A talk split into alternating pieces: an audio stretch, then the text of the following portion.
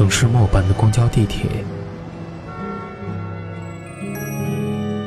乘客您好，欢迎乘坐轨道交通二号线列车，请上车的。一张张面具在沉默中尖叫，喧哗里安详，寂寞中狂欢，告别时等待。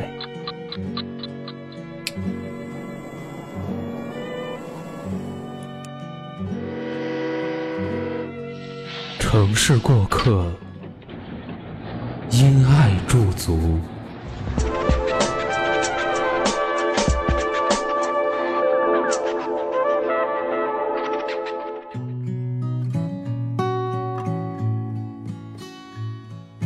城市匆匆，有爱驻足，此处温暖，不再孤单。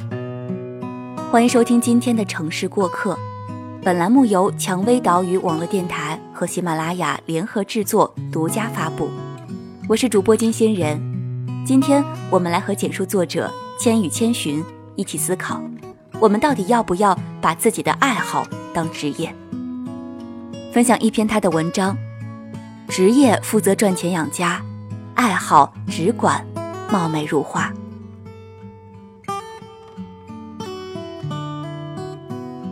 自打我提笔写文以来，干嘛不辞职去写这个问题，我听过无数次。前几天文章被官号转载，我的铁粉师兄发来转载文章的图片，和我说：“你可以全职去写作了。”我理了理衣袖，端坐好，飞速回了一条消息：“不要。”很多人说，这个世界上最幸福的事，莫过于将自己的爱好当职业，这样每天大部分时间都可以在享受中度过，没有痛苦，乐趣无穷。我认为这样的现实的确存在，但是有个前提条件，即已经不再受基本生存需求的局限。倘若这一关突破不了，最后一定会沦为一个凄惨的下场。为了物质利益而丧失兴趣。当你付不起这个月的房租，甚至连下一顿的饭钱都还没着落的时候，爱好与情怀没任何卵用。别跟我说汪峰当年一样交不起房租，可是却在最困难的时期创作出大量的音乐。他是北京人，最后真的山穷水尽。你觉得他同城的爸妈可能看着儿子露宿街头吗？你现在所能看到的人，他们的过去就算再困苦，至少最后还混出个样子来了。可是这些分子之下，有大量的人们在底层充当着分母，长期挣扎于困顿之中。我上大学的时候参加乐团，偶有走学赚外快的机会。有一次国庆节，我们接到了演出邀请，一家烤鸭店的大堂有舞台，需要一个小乐队去表演，一次两个小时，报酬是一百块钱。国庆假期连演七天，也就意味着可以有七百块钱入账。这笔钱对于学生党来说不算小数。我当时还着实为之欢呼了好一阵子，可是最后真正去演出的时候，才发现原来美好的始终都是想象，现实简直太丑陋了。那个烤鸭店生意很好，大堂里乌泱乌泱坐满了人。国庆期间都是亲朋好友出来聚餐，所以你懂的。期间觥筹交错，人声鼎沸到房顶都快被掀翻了。我们坐在小舞台上，声音和台下相比几乎可以忽略不计了，根本没有几个人乐意看。客人们顶多是去洗手间，经过舞台时斜眼瞄几眼，所有的安排不过是老板附庸风雅的梦幻而已。我坐在台上，看着下面人。胡吃海塞，肚子里早已空空如也，开始抗议连连。更可怕的是，不论台下发生任何状况，哪怕客人跟服务员吵起来了，我们还得装作什么也没发生，照样演奏。真的，尴尬癌都犯了。在我的印象之中，那是少数几次让我觉得演奏并不是那么美好的经历。不过是七天的短工，我竟已经对多年的兴趣心生厌恶了。如果真的要以这样的方式挣钱，我想我会即刻举手反对。可是，这其实就是很多底层音乐人日常生活的真实状况，为了维持生计而不得不去卖艺，即便心里再鄙视看客们懂个毛，还得求着他们赏个饭钱。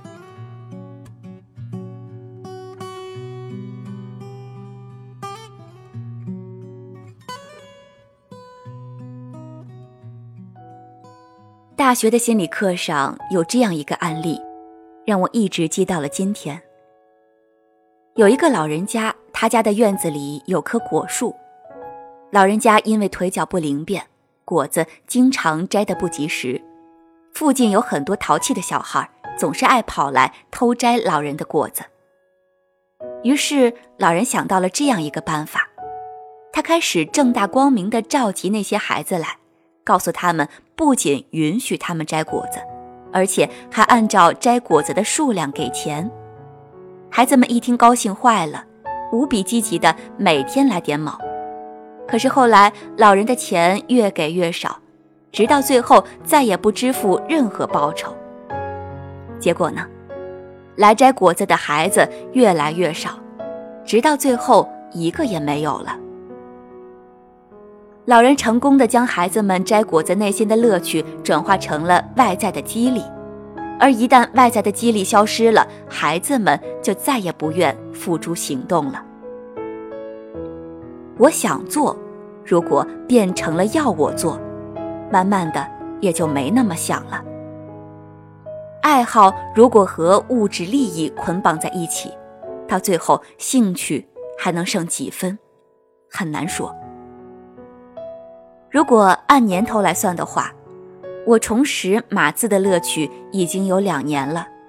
这期间，我看到了很多人勇敢地选择了自由写作之路，他们之中境况差的我同情，好的更让我心疼，因为我很清楚，这是一条注定不会太好走的路。如今的网络充斥着一种氛围，向往说走就走的旅行。崇拜为了情怀奋勇裸辞，信奉唯有疯狂与大胆方能不负青春。可是，当那些人终于过上了所谓梦想的生活，有多少能一直潇洒善终？又有多少最后不得不灰头土脸的打道回府？没有经济基础，爱好很多时候都像是海市蜃楼，烈日一照，很快。就烟消云散了。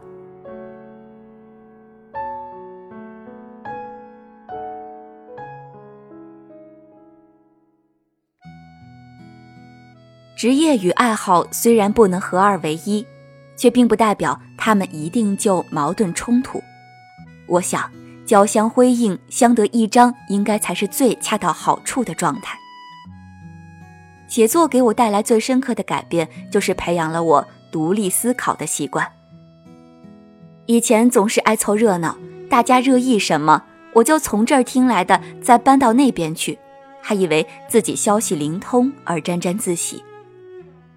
如今凡事只要入了眼，总爱想想为什么会如此，谁说的比较合理。尤其是构思一篇文章的时候，要力图把一件事有逻辑的陈述清楚，分析到位。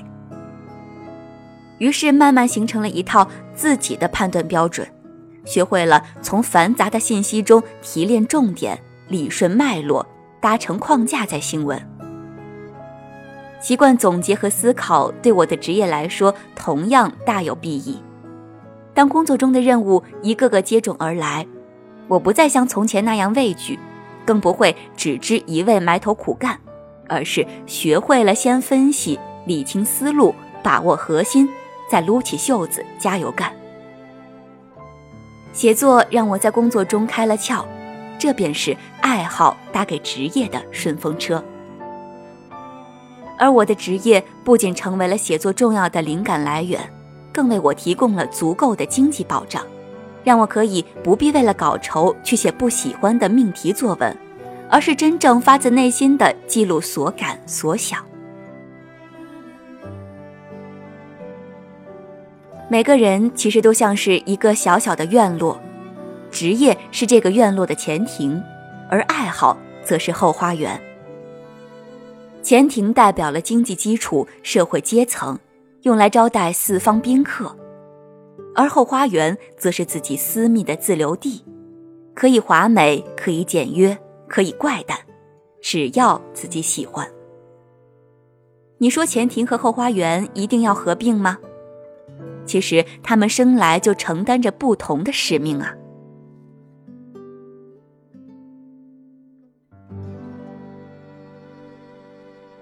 职业很多时候都不是百分百的自发选择，也许是父母之命的安排，也许是所学志愿顺其自然的结果。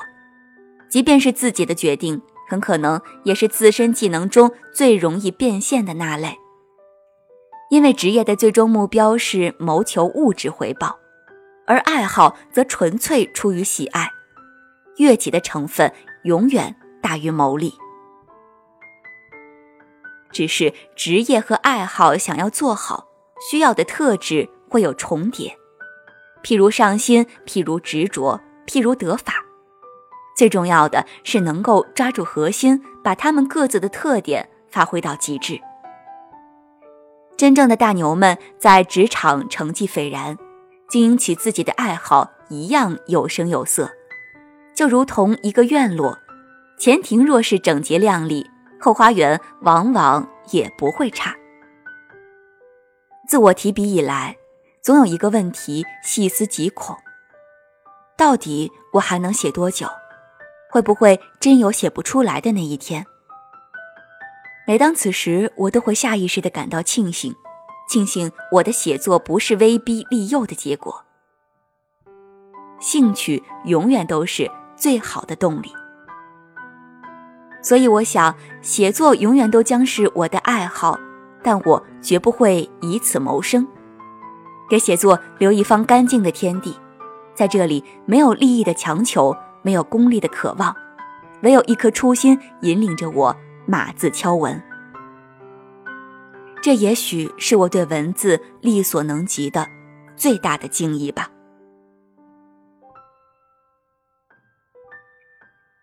好了，今天的节目就到这里，感谢作者千与千寻，我是主播金新人。如果你喜欢我们的节目，欢迎加入我们的团队，携手打造更加优质的节目。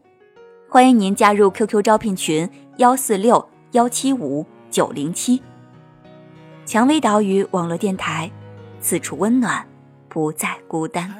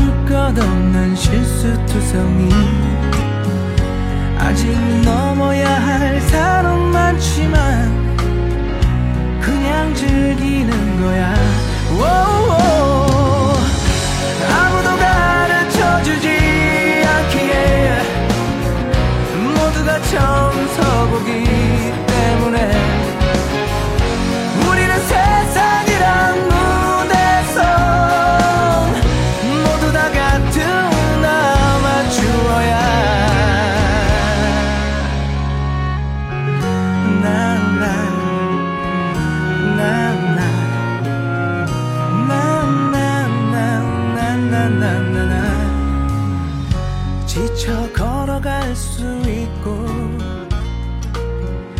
아이 눈을 보며 웃을 수 있고 조금 늦어져도 상관없잖아